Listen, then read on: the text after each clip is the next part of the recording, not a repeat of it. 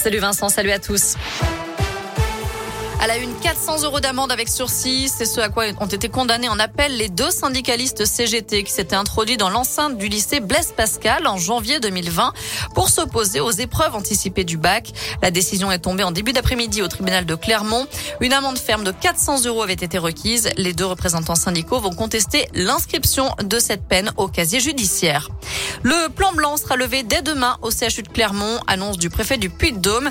Euh, preuve que l'épidémie de Covid recule aussi chez nous. 24 personnes sont actuellement en service de réanimation dans le département. Le taux d'incidence est à 442 cas pour 100 000 habitants pour l'instant.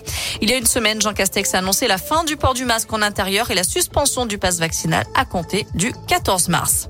L'Ukraine ne se rendra pas. Les mots, ce sont les mots du chef de la diplomatie ukrainienne qui regrette l'absence de progrès sur un cessez-le-feu à l'issue des pourparlers avec son homologue russe en Turquie.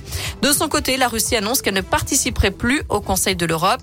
Moscou se retire de tous les organes, y compris la Cour européenne des droits de l'homme.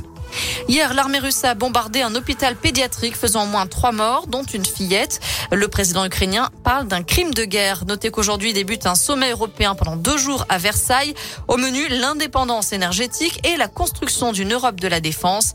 En France, les procédures d'adoption d'enfants ukrainiens ou russes sont suspendues pour trois mois. 25 000 places d'hébergement sont disponibles sur tout le territoire français pour accueillir des réfugiés, annonce du ministre de l'Intérieur. Les Jeux paralympiques de Pékin, une nouvelle médaille française, le bronze en slalom géant pour Arthur Bauchet, sa troisième médaille après avoir décroché l'or en descente et en super combiné. La France en est à sept médailles.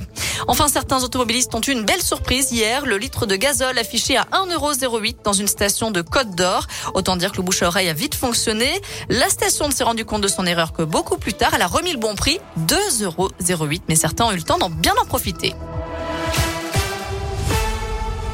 Merci beaucoup Noémie.